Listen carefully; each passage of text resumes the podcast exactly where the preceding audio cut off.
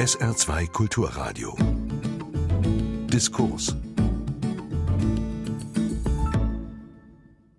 Heute zum Thema Inflation der guten Noten. Was ist das Abitur noch wert? Abitur mit Note 1. Früher war das selten und ein Zeichen besonders hoher Begabung. Heute haben sich die Einser-Absolventen vervielfacht und immer mehr junge Leute schaffen das Abitur. Sind die Schülerinnen und Schüler besser geworden oder sind die Prüfungen zu leicht? Warum schneiden Abiturienten in Berlin besser ab als in Bayern? Inzwischen erwirbt über die Hälfte eines Jahrgangs die Hochschulreife. Sind wirklich alle, die ein Abiturzeugnis vorweisen können, reif für ein Studium? Was ist das Abitur heute wert? Diese und andere Fragen wurden am 9. Januar im SWR2 Forum mit Eggert Blum erörtert. Seine Gäste Professor Horst Hippler, Präsident der Hochschulrektorenkonferenz, Martin Spiewak, Redakteur für Bildung und Wissenschaft im Berliner Büro der Zeit und Josef Kraus, Präsident des Deutschen Lehrerverbandes. Herr Kraus, in den vergangenen sechs Jahren hat sich die Zahl der Einser-Abiturienten in Bayern mehr als verdoppelt, in Berlin sogar verfünffacht. Sind die Schülerinnen und Schüler heute klüger? Da habe ich große Zweifel, ob das wirklich so ist. Ich äh, sehe diese Vermehrung der Supernoten eher letztendlich schulpolitisch bedingt oder vielleicht sogar schon schulpolitisch beabsichtigt. Zum Einstieg vielleicht mal plakativ gesagt, die Politik sonnt sich gerne in äh, tollen Abiturquoten weil man meint, hier der OECD gerecht werden zu müssen. Und die Politik macht natürlich auch gerne etwas, was den Eltern gefällt. Aber sie denkt nicht darüber nach, dass eine Entwertung des Abiturs letztendlich ein Betrug an den jungen Leuten ist und letztendlich auch den Gymnasien oder den abiturvorbereitenden Schulen und den Hochschulen erheblich schadet. Martin Spiewak ist Redakteur im Ressort Wissen der Zeit. Herr Spiewak, was meinen Sie denn, wenn immer mehr Abiturienten mit Einsernoten das Gymnasium verlassen und auch die Quote der jungen Leute, die das Abitur schaffen, steigt? Heißt das, das Bildungsniveau unserer Gymnasiasten wächst? Also kurzfristig glaube ich nicht, dass sozusagen die Inflation der Einsernoten darauf zurückzuführen ist, dass die Leute immer schlauer werden. Längerfristig jedoch glaube ich schon, dass das Bildungsniveau der Schüler wächst, insgesamt auch der Bevölkerung wächst. Und ich finde es auch richtig, dass mehr Schüler zum Abitur kommen. Das ist ein Trend seit, ja, seit es das Abitur gibt, seit 1800 irgendwann, Mitte des 19., Anfang des 19. Jahrhunderts, der auch schwer aufzuhalten ist und der insgesamt auch richtig ist weil höhere Bildungschancen äh, heißt auch bessere Jobchancen und bessere letztlich Lebenschancen. Und insofern ist es zu begrüßen. Aber es hat natürlich Folgeprobleme, Folgeprobleme auch für die Hochschulen. Und mit denen muss man umgehen. Mein dritter Gast ist Professor Horst Hippler. Er war Rektor des Karlsruher Instituts für Technologie und ist seit 2012 Präsident der Hochschulrektorenkonferenz. Herr Professor Hippler, über die Hälfte eines Jahrgangs schafft heute das Abitur, also die Hochschulreife. Sind all die jungen Leute wirklich reif fürs Studium? Das möchte ich bezweifeln. Das war aber schon immer so, dass man darüber reden musste, ob man reif ist fürs Studium. Die Frage ist ja auch, was will ich studieren, wo studiere ich und an welcher Hochschule studiere ich? Studiere ich an einer Universität, an einer Fachhochschule oder an einer dualen Hochschule? Das ist alles doch sehr unterschiedlich und da gibt es doch andere Voraussetzungen und Möglichkeiten. Was für mich als Naturwissenschaftler erstaunlich ist, wenn der Anteil einer Alterskohorte, der das Abitur ablegt, stetig wächst, müsste eigentlich der Notendurchschnitt sinken. Aber das Gegenteil ist bekanntlicherweise der Fall. Und dieses Phänomen der Noteninflation, das gibt es nicht nur an den Gymnasien im Abitur, das gibt es auch an den Hochschulen in den Abschlussnoten und äh, hat wahrscheinlich auch etwas damit zu tun, dass man jungen Leuten nicht relativ früh äh, die Karriere verbauen möchte, weil wir alle notenbasiert auswählen und weiterempfehlen. Insofern ist die Frage, ob unsere Notenstruktur, wir maßen uns ja an absolute Noten zu verteilen und keine relativen. Und bei absoluten Noten kann das natürlich leichter passieren. Mit relativen Noten meinen Darunter Sie? verstehe ich Noten, die sozusagen angepasst sind an eine Kohorte. Denn insofern muss ich Herrn Kraus schon recht geben, die allerbesten Studierenden und die allerbesten Leute werden natürlich durch diese Noteninflation eigentlich etwas betrogen, weil sie nicht mehr herausgehoben werden können. Es gibt natürlich nach wie vor junge Leute, die 1,0 verdient haben. Absolut. Aber denen gegenüber ist es natürlich ungerecht, wenn wir eine Inflation an 1,0 haben. Also um noch mal ein bisschen in die letzten Jahre zurückzugehen. In Berlin hat sich von 2002 bis 2012 die Zahl der 1,0 Abiturienten vervierzehnfacht. In Nordrhein-Westfalen innerhalb von vier Jahren verdoppelt, sodass ich also im Moment zum Urteil komme, das Abitur ist überwiegend nur noch ein Attest der Studierberechtigung, aber nicht mehr unbedingt der Studierbefähigung.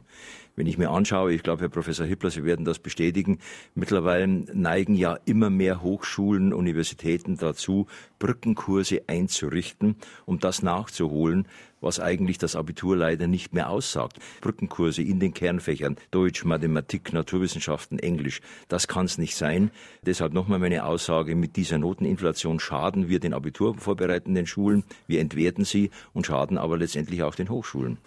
Das kann ich eigentlich nur unterstützen, weil ich denke, an dieser Stelle muss man genauer hinschauen, wofür braucht man denn das Abitur? Ich bin Ihrer gleichen Meinung, dass ein Abitur nur noch sozusagen eine notwendige Voraussetzung zu einem Studium sein kann, aber keine hinreichende mehr, so wie es in der Vergangenheit einmal war. Allerdings müssen wir uns natürlich auch öffnen an den Hochschulen für Leute, die ohne Abitur eine akademische Bildung und Ausbildung haben möchten. Und insofern ist die Diversität, die sozusagen im Eingang an den Hochschulen ankommt, viel, viel größer, als es vor vielen Jahren war. Und darauf muss man sich einstellen. Das ist natürlich völlig richtig. Das Abitur heute sieht anders aus als das Abitur vor 20 Jahren, anders aus als vor 50 Jahren, anders als vor 150 Jahren.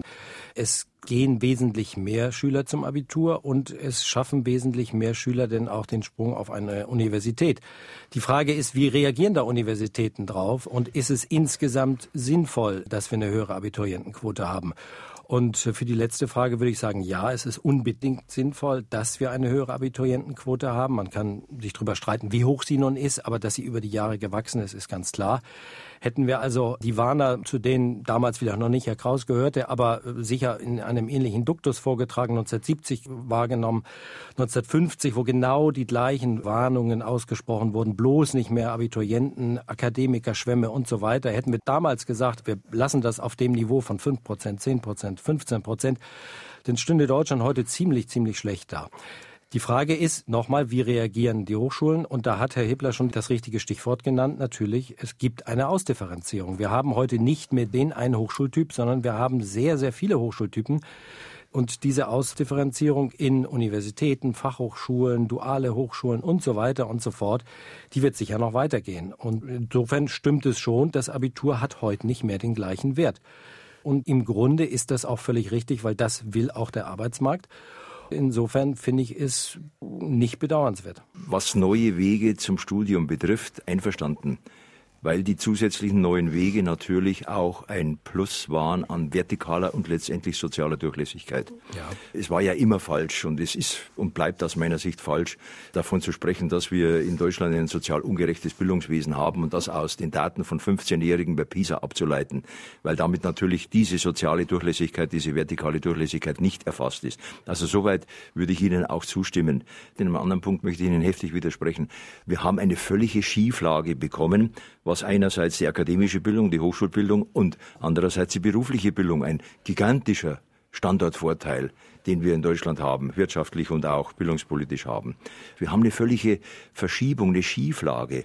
Wir haben einen Fachkräftemangel. Das hat aber weniger damit zu tun, dass uns Leute mit Bachelor oder mit äh, Master fehlen, sondern dass seit zwei, drei Jahren wir mehr Studienanfänger haben als Leute, die eine berufliche Bildung anfangen. Und ich glaube, das wird eines Tages eine Belastung für unsere äh, wirtschaftliche Entwicklung sein.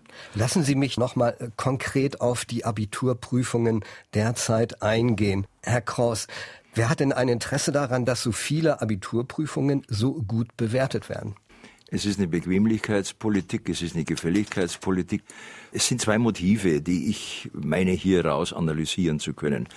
Einerseits sitzen unsere 16 Schul- und Bildungsminister immer noch ein bisschen der Propaganda auf gewisser Stiftungen und der OECD, die nicht müde wird zu sagen, Deutschland fällt zurück, weil man zu wenig Akademiker, zu wenig Studenten, zu wenig Abiturienten hat. Da wird übrigens völlig vergessen eben der Faktor, den ich gerade genannt habe, die Qualität der beruflichen Bildung. Dass wir eine so niedrige Quote an arbeitslosen Jugendlichen haben. Viel, viel niedriger natürlich etwa als in Südeuropa. Übrigens viel, viel niedriger auch als das hochgerühmte Finnland. Das hat nicht damit zu tun, dass wir eine hohe äh, Akademikerquote haben. Es ist doch interessant, dass Länder mit einer niedrigen Abiturientenquote in Europa, das ist die Schweiz, das ist Österreich, das ist Deutschland, gleichzeitig auch die niedrigsten Quoten an arbeitslosen Jugendlichen, übrigens und zugleich auch die besten Wirtschaftsdaten hat. Das sollte man schon mal ein bisschen beachten. Und dann unterstelle ich nochmal der Politik, ja, die Politik möchte sich halt letztendlich bei Eltern beliebt machen. Und dann bedient man halt die Elternschaft. Vor allem eine Elternschaft, die ja zur Einkindfamilie neigt, mit dem Abitur. Und dann hat man Ruhe draußen an der Front. Herr Spiewak, was ist Ihre Analyse? Ja, sehe ich anders. Warum wir jetzt sozusagen bessere Abiturquoten insgesamt haben, hat verschiedene Gründe. Einmal ist, glaube ich, ein wichtiger Grund das Zentralabitur, was ja gerade von konservativer Seite immer gefordert wurde. Das heißt, immer mehr Länder sind zum Zentralabitur übergegangen. Da hat man sich dann geeinigt, nicht sozusagen das schwerste Niveau zu nehmen, sondern irgendwo so ein mittleres Niveau, vielleicht ein bisschen unter dem mittleren Niveau. Und dann ist es klar, dass gerade die Besten natürlich ein besseres Abitur machen, wenn insgesamt der Schnitt etwas sinkt. Man hat ein gutes Gymnasium und dort hatten die Lehrer damals sozusagen die eigenen Abituraufgaben erstellt. Dann waren sie in der Regel schwerer. Jetzt hat man ein nivelliertes, also ein für alle gleiches Abitur und dann fällt es natürlich den besseren Schülern auch leichter, dieses Abitur zu bestehen und dann hat man insgesamt einfach bessere Noten. Ob insgesamt auch der Schnitt deshalb besser ist, das würde ich auch wahrscheinlich sagen, aber das hat auch viele andere Gründe. Wir haben in vielen Ländern so eine Art Präsentationsprüfung. Diese ist in der Regel relativ einfach, diese Prüfung und so weiter und so fort. Das heißt, insgesamt ist das Niveau sozusagen ein Stück gesunken. Ob man da den Eltern unbedingt einen Gefallen tun will, das glaube ich nicht. Sehe ich auch nicht. Vielleicht noch warum, ein, warum soll man den Eltern weiterer da Beleg für meine These. Das Gymnasium in Deutschland leidet ja immer noch an den Folgen dieser zum Teil konzeptionslosen und überstürzten Einführung des verkürzten gymnasialen Bildungsgangs. Mhm. Da kann ich jetzt mehrere Länder nennen, auch das eigene Bundesland, in dem ich über 20 Jahre lang ein Gymnasium geleitet habe. Es war konzeptionslos, um Ruhe draußen vor Ort zu haben hat man einfach die Notengebung liberalisiert. Man hat die Regeln für das Sitzenbleiben liberalisiert. Man hat die Notenberechnungsformeln für die Oberstufe liberalisiert, um letztendlich sich auf die Schultern klopfen zu können, zu sagen, da guckt mal, das G8 ist doch gar nicht so schlecht. Wir haben eine niedrige Sitzenbleiberquote, wir haben eine bessere Abiturquote, wir haben eine bessere Abiturdurchschnittsnote. Ich könnte Ihnen jetzt wirklich im Detail darstellen, wie man da getrickst hat, wie man letztendlich, ich sag's mal sehr hart, planwirtschaftliche Erfolgsmanipulation betrieben hat durch neue Berechnungsformen, durch neue Prüfungsformen. Das ja, nehmen Sie doch mal ein Beispiel. Herr, Herr hat ja eben schon von der Präsentationsprüfung ja, gesprochen. Ich gehe mal auf dieses Beispiel ein, Hamburg. Mhm. Ja, wir haben in den süddeutschen Ländern bei der mündlichen Prüfung das Verfahren, dass ein Schüler zur mündlichen Prüfung nur eines von vier Halbjahren stofflich ablegen kann. In Hamburg kann er zwei von vier ablegen. Dann hat er bei der mündlichen Prüfung eine 30-minütige Vorbereitungszeit. Da kriegt er einen Text und über diesen Text, den soll er analysieren, soll er dann ein sieben- bis zehnminütiges Referat halten, zu dem Fragen stattfinden. 30 Minuten Vorbereitungszeit. Hat eine Präsentationsprüfung in Hamburg, bekommt er das Thema zwei Wochen vorher. Also da stimmen doch die Verhältnisse nicht mehr. Oder ich nenne ein anderes Beispiel. Sachsen-Anhalt erleichtert jetzt auch. In Sachsen-Anhalt hat man bis vor kurzem verlangt, dass ein Schüler 44 Halbjahresleistungen in der Abiturwertung einbringt. 44 waren es bislang, hat man gesagt, nee, das können wir unseren Landeskindern nicht zumuten. Wir sind ja strenger als die anderen. Ist man runtergegangen auf 36. Oder ein drittes und letztes Beispiel jetzt an der Stelle noch. In meinem eigenen Bundesland galt über Jahrzehnte hinweg und gilt auch nach wie vor bis zur zehnten Klasse die Regelung, dass schriftliche zu mündliche Leistungen für die Berechnung der Zeugnisnote 2 zu 1 gewichtet werden. Also die schriftliche ein höheres Gewicht hat. Nun sind bekanntermaßen, das weiß jeder, der Schule besucht hat, schriftliche Noten in der Regel immer strenger als mündliche Noten. Bei den mündlichen Noten hilft der Lehrer mit und was weiß ich, gibt es selten mal eine 5 oder 6 und auch relativ selten eine 4. Nun hat man in Bayern, um zeigen zu können, wie toll das G8 ist, für die Oberstufe die Berechnungsformel verändert von 2 zu 1 auf 1 zu 1. Also eine dramatische Aufwertung der mündlichen Leistung. Das war mit der Grund, dass in meinem eigenen Bundesland die Abiturdurchschnittsnoten in den letzten Jahren um zwei Zehntel gestiegen sind. Und bei 40.000 Abiturienten ist 0,2 wirklich eine ganze Menge. Wo ich Herrn Kraus jetzt wirklich Aber recht geben würde, ist diese sehr unterschiedlichen Berechnungsgrundlagen. Also letztlich macht jedes Bundesland ein anderes Abitur. Wir haben jetzt kein Abitur, das irgendwie wirklich vergleichbar ist zwischen den Bundesländern. Aber an dieser Stelle möchte ich doch noch mal einhaken. Es ist die Frage der Einschätzung und der Bedeutung von Noten eine der wichtigen Fragen, über die wir doch noch einmal kurz reden sollten. Wir maßen uns an, in Deutschland absolute Noten für Leistungen von Schülern vergeben zu können. Dass wir jetzt glauben, wir könnten tatsächlich unterscheiden, ob eine Note 1,0 und 1,02, ob es da tatsächlich einen Unterschied gibt, das wage ich zu bezweifeln. Solange wir über absolute Noten reden, wenn wir über relative Noten reden, sieht das ganz anders aus. Da hätten wir einen Notenspiegel im Hintergrund, über den man dann auch tatsächlich diskutieren kann, was kann ich denn mit dieser Note tatsächlich anfangen. Diese absoluten Noten ohne einen Notenspiegel dahinter sagen mittlerweile gar nichts mehr, wenn sich alles häuft, ganz oben bei den positiven und bei den sehr guten Noten. Insofern müssen wir, glaube ich, darüber nachdenken, wie man mit den Noten in der Zukunft anders umgehen kann. Denn die Bedeutung von Noten hat durch diese Inflation komplett abgenommen. Der Grund, weshalb man das gemacht hat, der ist in meinen Augen völlig sekundär. Da liegen natürlich auch Bequemlichkeiten dabei. Man hat keine Lust mehr, sich genauer auseinanderzusetzen. Und wenn Sie um den Durchschnitt über einen Notenspiegel mitdiskutieren, dann ist die Sache eigentlich völlig objektivierbar.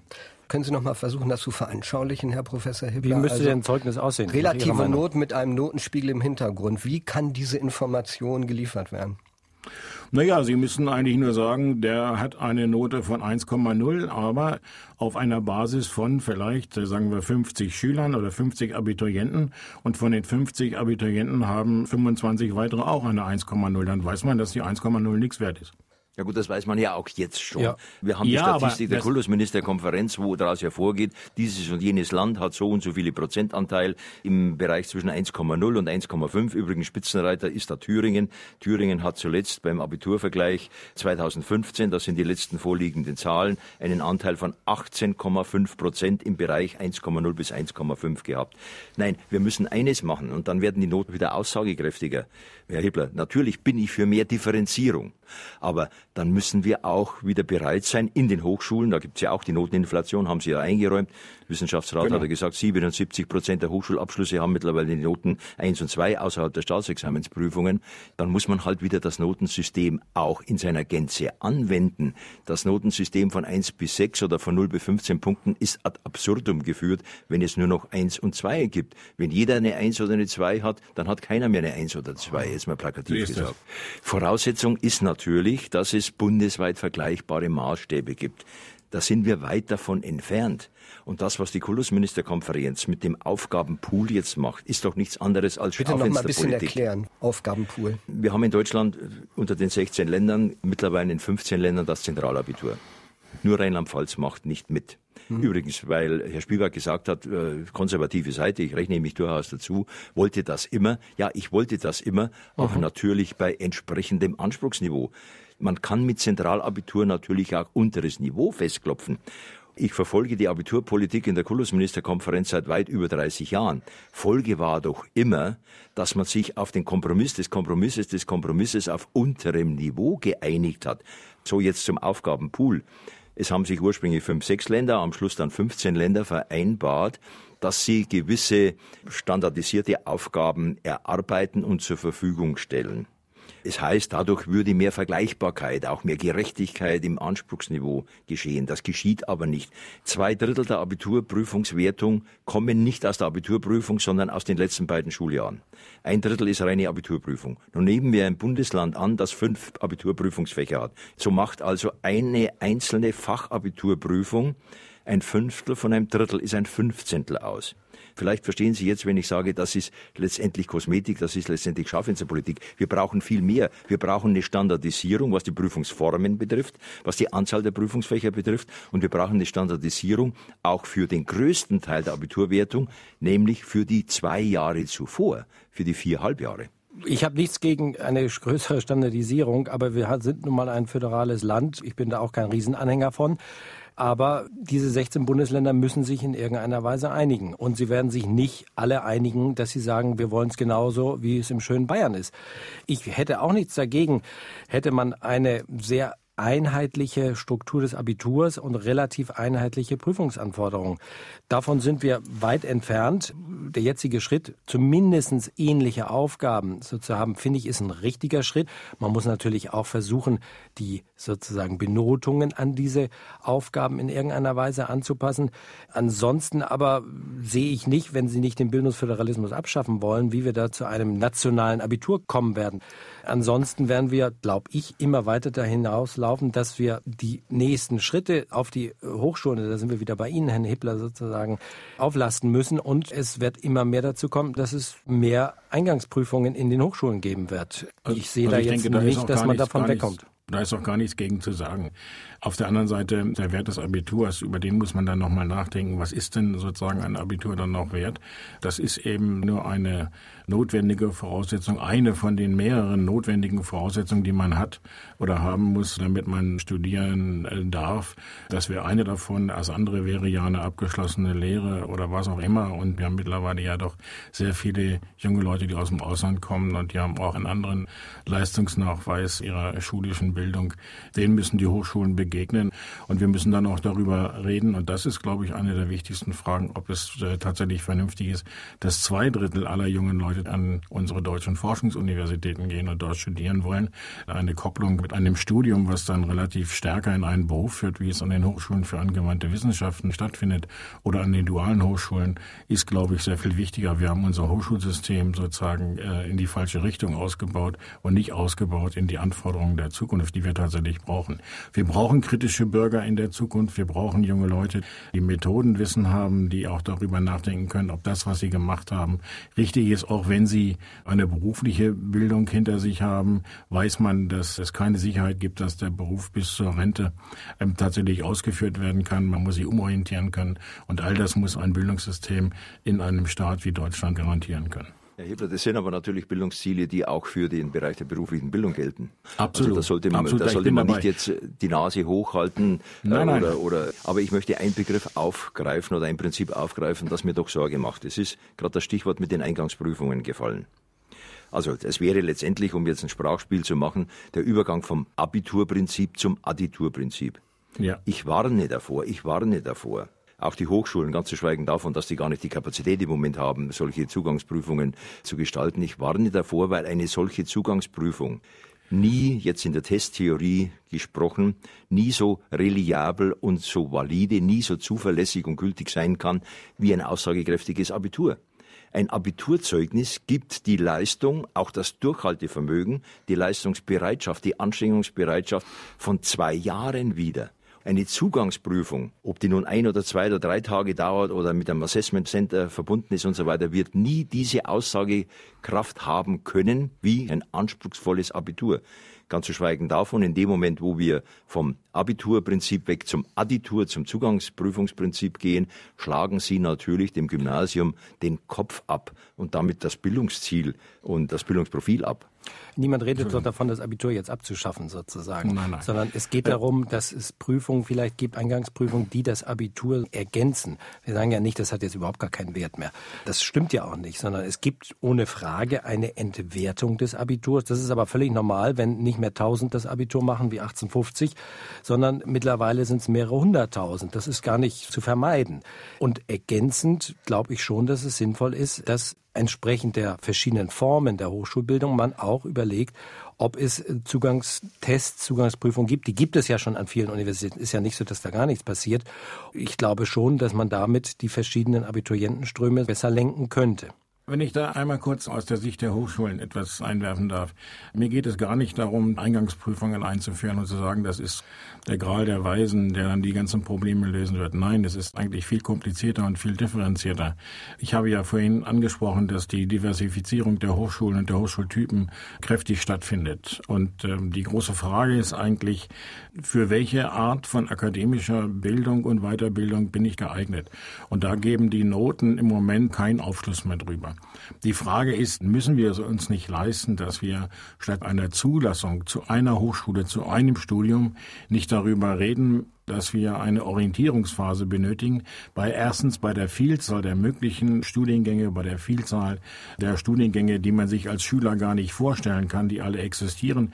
Auch die Schulfächer haben ja eigentlich mit dem Studienfach fast nichts mehr zu tun. Wenn jemand in der Schule einen Physik-Leistungskurs gemacht hat, heißt das noch lange nicht, dass er wirklich ein guter Physikstudent sein wird.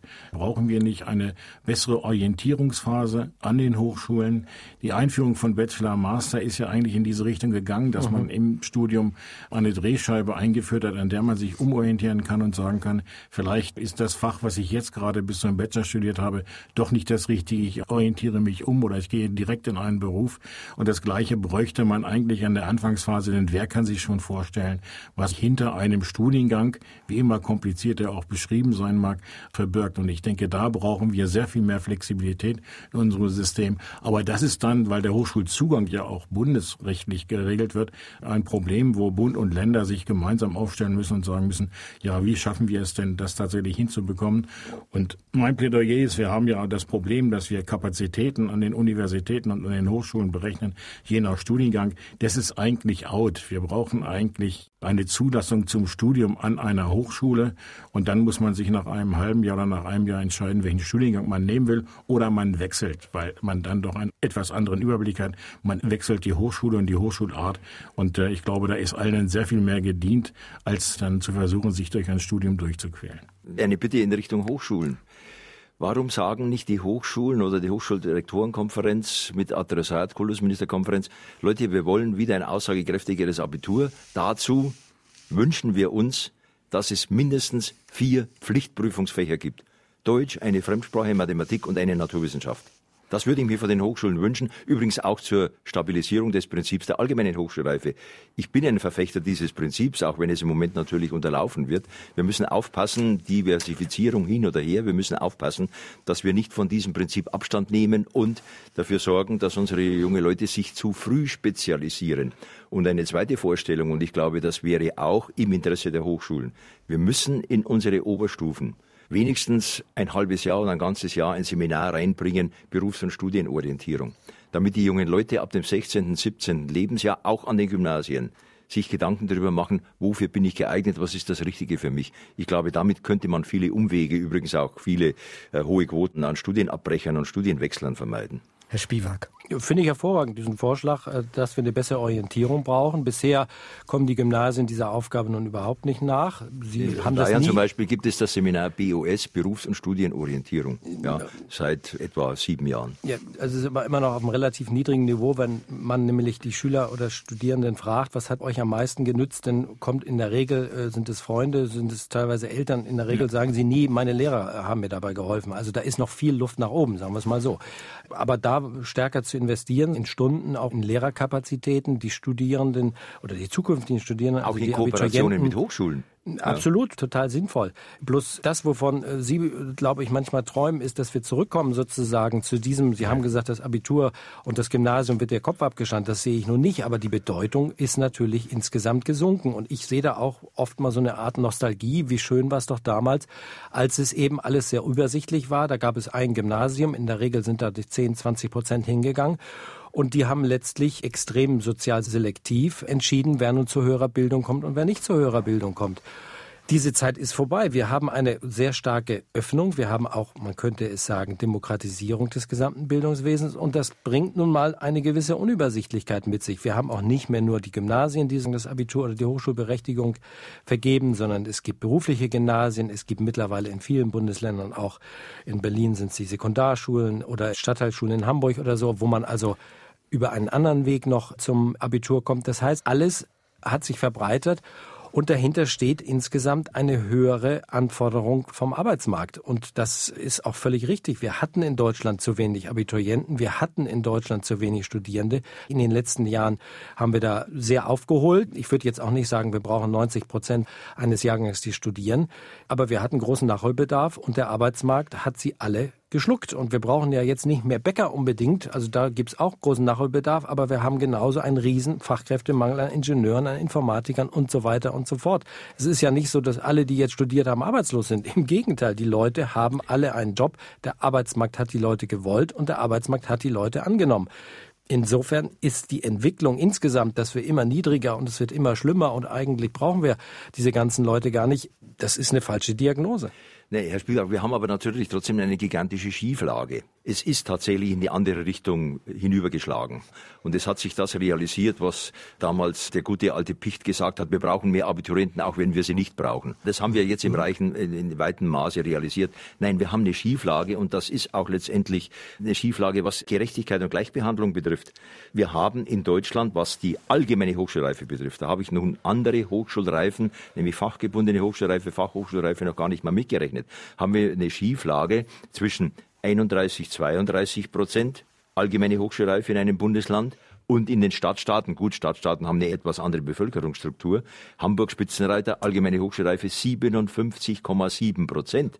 Sachsen-Anhalt 34 Prozent, Bayern 31 Prozent. Da ist was schief. Und deshalb muss hier Föderalismus hin oder her, kompetitiver Föderalismus würde ich mal sagen, Wettbewerbsföderalismus, nicht Vereinheitlichungsföderalismus, da muss etwas vereinheitlicht werden auf hohem Niveau eine Vereinheitlichung, wie gesagt, da spricht überhaupt nichts dagegen. Und Sie haben völlig recht. Das ist auf dem ersten und auch auf dem zweiten Blick seltsam ist, dass einige Bundesländer so viele Abiturienten haben und einige so wenig. Bei Bayern ist es auch ein Problem, weil die importieren ja wieder sozusagen auch Abiturienten aus anderen Bundesländern, weil der Arbeitsmarkt braucht welche. Aber da eine größere Vereinheitlichung hinzubekommen, das finde ich richtig. Ob wir insgesamt eine Schieflage haben, das heißt viel zu viel Studierende und viel zu wenig, die in der Ausbildung sind, das sehe ich überhaupt nicht.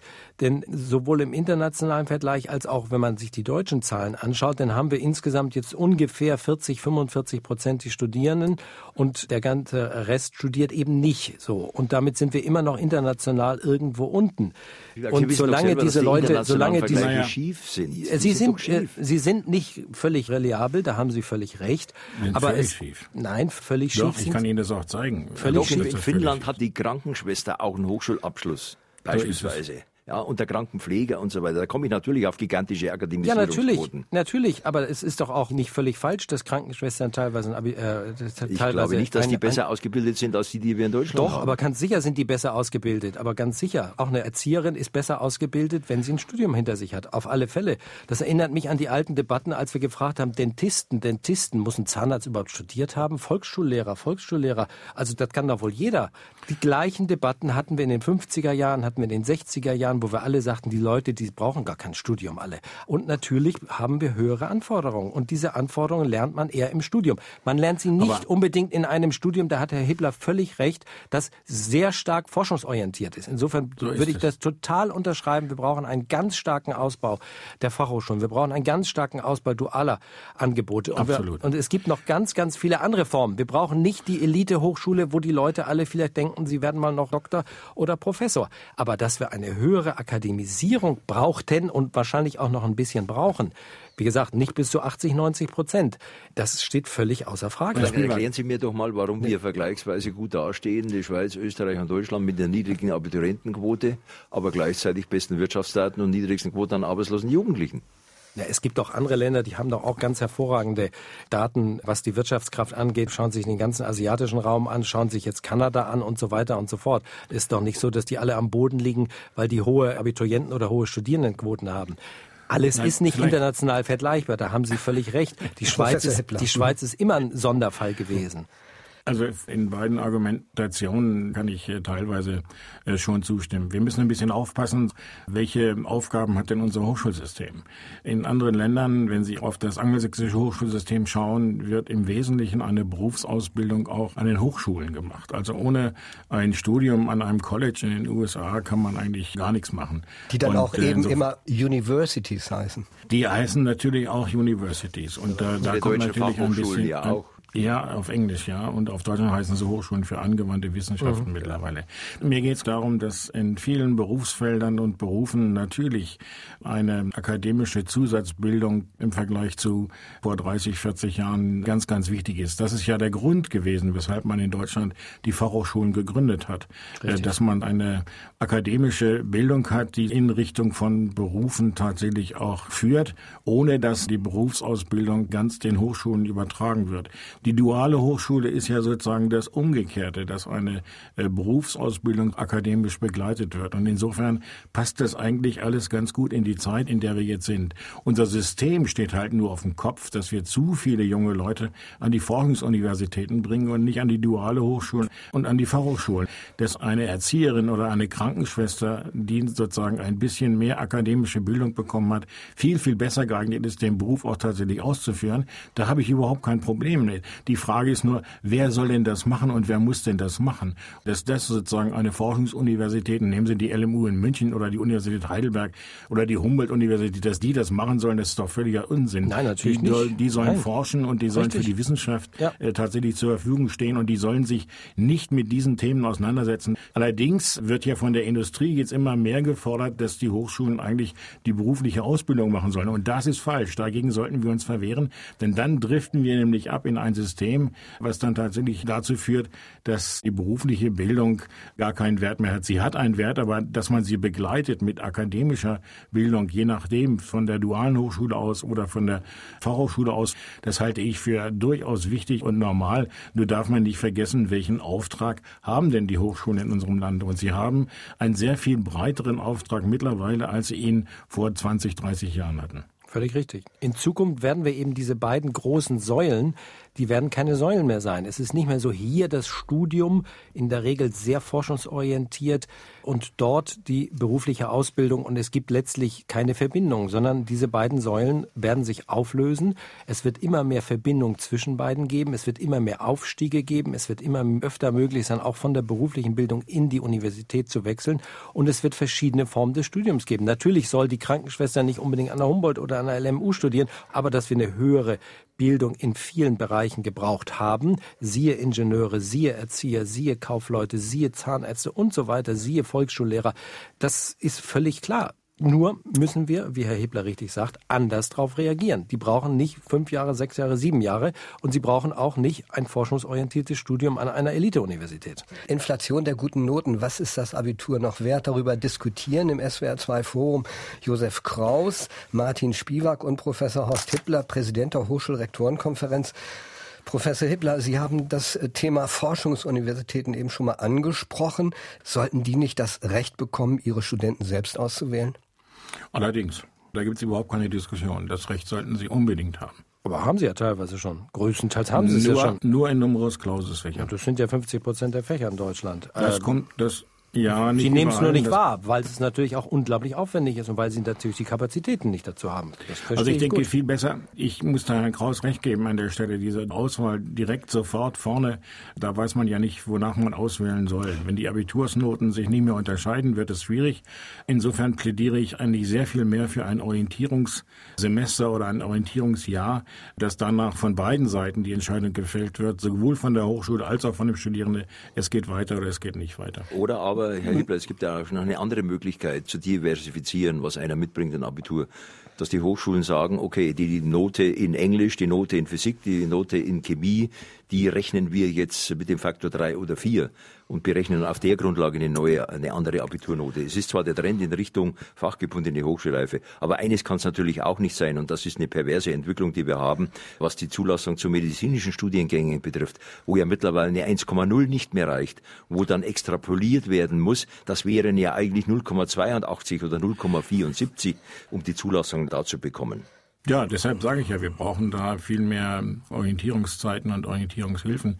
Wenn wir die Zeiten abknüpfen und das äh, Abitur sozusagen etwas eher machen, wenn wir keine Bundeswehr-Wehrpflicht mehr haben, wenn wir am Schluss etwas länger arbeiten müssen, dann wird es auch nicht schaden, dass wir ein Vierteljahr investieren oder ein halbes Jahr investieren in der Orientierungszeit. Was ist denn das richtige Studium für mich, an welcher Hochschule? Und da müssen natürlich die Hochschulen den jungen Leuten auch helfen, genauso wie die Gymnasien. Da gibt es keine absolute Patentlösung. Natürlich haben es die Orte, an denen Fachhochschulen, Universitäten und duale Hochschulen sind, dort leichter, als wenn man eben weiter weg ist, wo es diese Einrichtungen nicht alle gleichzeitig gibt. Wir sollten nicht nur über die jetzt auf drei, vier, fünf, sechs Jahre angelegte äh, Berufsausbildung, akademische Ausbildung reden, sondern auch über das Prinzip lebenslanges Lernen, beziehungsweise Absolut. über das Prinzip Weiterbildung. Und da genau. glaube ich, haben wir gewisse Defizite. Gut, ich bin kein Hochschulexperte, aber es fehlt mir noch ein bisschen auch das Weiterbildungsangebot seitens der Hochschulen. Meinetwegen auch für Leute, die kein Studium haben. Und es fehlt mir auch die Möglichkeit beispielsweise, die zum Teil ja bestens personell und sächlich ausgestatteten beruflichen Schulen in die Weiterbildung mit einzubinden. Da liegt ein Potenzial brach, das bislang naja. nicht genutzt wurde. Ja, also bei den beruflichen Schulen kann ich das nicht beurteilen, aber dass an den Hochschulen an der Stelle Potenzial brach, liegt zur Weiterbildung, das wage ich zu bezweifeln. Das deutsche Hochschulsystem ist doch ziemlich unterfinanziert und wenn man immer neue Aufgaben an das Hochschulsystem abgeben möchte, muss man sich natürlich auch Gedanken machen, wie man das dann finanzieren möchte. Wir haben in Deutschland eine der schlechtesten Betreuungsrelationen zwischen Professoren und, und Studierenden der Welt. Ich meine nicht, dass äh, Kapazitäten brach liegen, sondern dass das Know-how Brach liegt. Optionen liegen brach, das ist was anderes. Ja. Optionen liegen brach, und, aber die muss man fördern.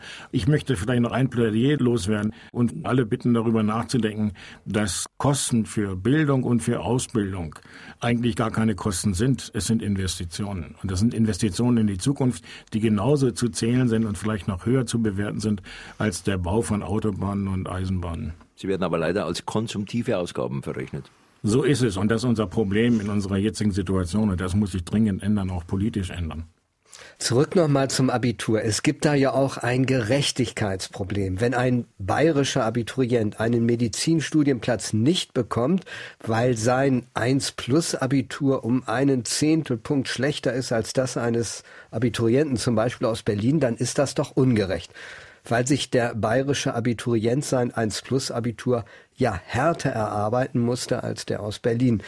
Herr Spivak, brauchen wir einheitliche Abiturprüfungen? Brauchen wir vielleicht das nationale Zentralabitur, um den Hochschulzugang gerecht zu gestalten? Ich habe nichts dagegen. Bei Medizin ist es wieder, es ist alles sehr kompliziert in dem Fall. Bei Medizin ein bisschen anders, weil gerade beim Medizinstudium ja der Bayern nicht mit dem Berliner konkurriert, sondern wird ja aus den verschiedenen Bundesländern nur genommen. Aber egal, insgesamt stimmt es schon, dass es in Bayern schwieriger ist als in Berlin, obwohl da gleiche Noten vergeben. Das zeigen alle Untersuchungen. Insofern ja, es ist ein großes Ungerechtigkeitsproblem. Das sehe ich genauso. Die Politik wird nicht drum kommen, da Antworten zu geben. Die Anstrengung der KMK mit ähnlichen oder zumindest ein bisschen angepassten Abituraufgaben diesem Problem Herr zu werden, ist ein erster sehr zaghafter Schritt. Wir müssen wesentlich weitere Schritte noch gehen. Aber ohne Frage, die Politik kann das eigentlich nicht so stehen lassen, dass es diese großen Ungerechtigkeiten zwischen den Bundesländern gibt. Das Problem wird natürlich nur sein, und das ist dann für einige Bundesländer vielleicht ein bisschen bitter, dass dann teilweise die Quoten natürlich runtergehen werden.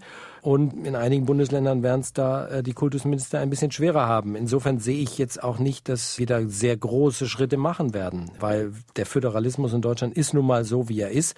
Und alle Bundesländer von Bayern bis Hamburg verteidigen den Bildungsföderalismus. Und insofern wird es dann nur in sehr, sehr kleinen Schritten vorangehen. Ich schließe mich dem an, wir haben ein Gerechtigkeitsgefälle. Und im Interesse des Abbaus dieses Gerechtigkeitsgefälles und damit aus Studierberechtigung wieder auch Studierbefähigung wird, muss die Kultusministerkonferenz bereit sein, hier Gräten einzuziehen. Es müssen alle Länder verpflichtet werden, fünf Abiturprüfungsfächer abzuverlangen. Darunter müssen drei Kernfächer sein. Es muss geregelt werden, eine gewisse Einheitlichkeit auf hohem Anspruchsniveau, was den Ablauf der mündlichen Prüfung betrifft. Es muss geregelt werden, wie viele Halbjahre einzubringen sind, welche Kernfächer bis zum Abitur belegt werden müssen, anspruchsvoller als bislang. Es muss auch einen Aufgabenpool geben für die Klausuren in den vorausgehenden vier Halbjahren da verspreche ich mir ein bisschen was davon und jetzt vielleicht ein bisschen mit der, mit der Hammermethode sozusagen argumentiert. Ich bin für Föderalismus, ich bin für kompetitiven Föderalismus, also Wettbewerbsföderalismus. Das heißt für mich aber auch, dass irgendwann einmal vielleicht der Zeitpunkt kommt, wo ein paar Länder, vielleicht A-regierte Länder oder B-regierte Länder, spielt ja auch keine Rolle, sagen, wir kündigen jetzt die Vereinbarung zur gegenseitigen Anerkennung der Hochschulzugangsberechtigungen auf, weil wir nicht mehr damit zufrieden sind. Die Kultusministerkonferenz ist ja auf Einstimmigkeit angewiesen. Also ich wünsche mir mal einen Kultusminister, der den Mumm hat, zu sagen, okay, wenn ihr euch im Land X da nicht ein bisschen anstrengt, dann kündigen wir das auf, dann ist die ganze Vereinbarung weg. Vielleicht bedarf es dieses politischen Drucks. Wird nie kommen. Ja, das wird nicht kommen. Ich kann eigentlich nur sagen, die Universitäten und die Hochschulen gehen an dieser Stelle in der Zukunft, glaube ich, etwas pragmatischer vor. Sie werden bei der Zulassung zu einem Studium einfordern, dass ein Notenspiegel dazukommt, dass man eben weiß, auf welcher Basis und wie sind die Noten verteilt, zum Beispiel an dem einzelnen Gymnasium oder vielleicht sogar in dem Bundesland, damit man etwas genauer hinschauen kann, was eine solche Note dann tatsächlich wert ist. Das bedeutet allerdings leider, dass man eigentlich die besten Schüler bestrafen wird. Ich danke Ihnen für das Gespräch. Inflation der guten Noten. Was ist das Abitur noch wert? Darüber haben im SWR2 Forum diskutiert Professor Horst Hippler, Präsident der Hochschulrektorenkonferenz, Josef Kraus, Präsident des Deutschen Lehrerverbandes und Martin Spiewak, Redakteur für Bildung und Wissenschaft bei der Zeit. Durch die Sendung führte Eggert Blum.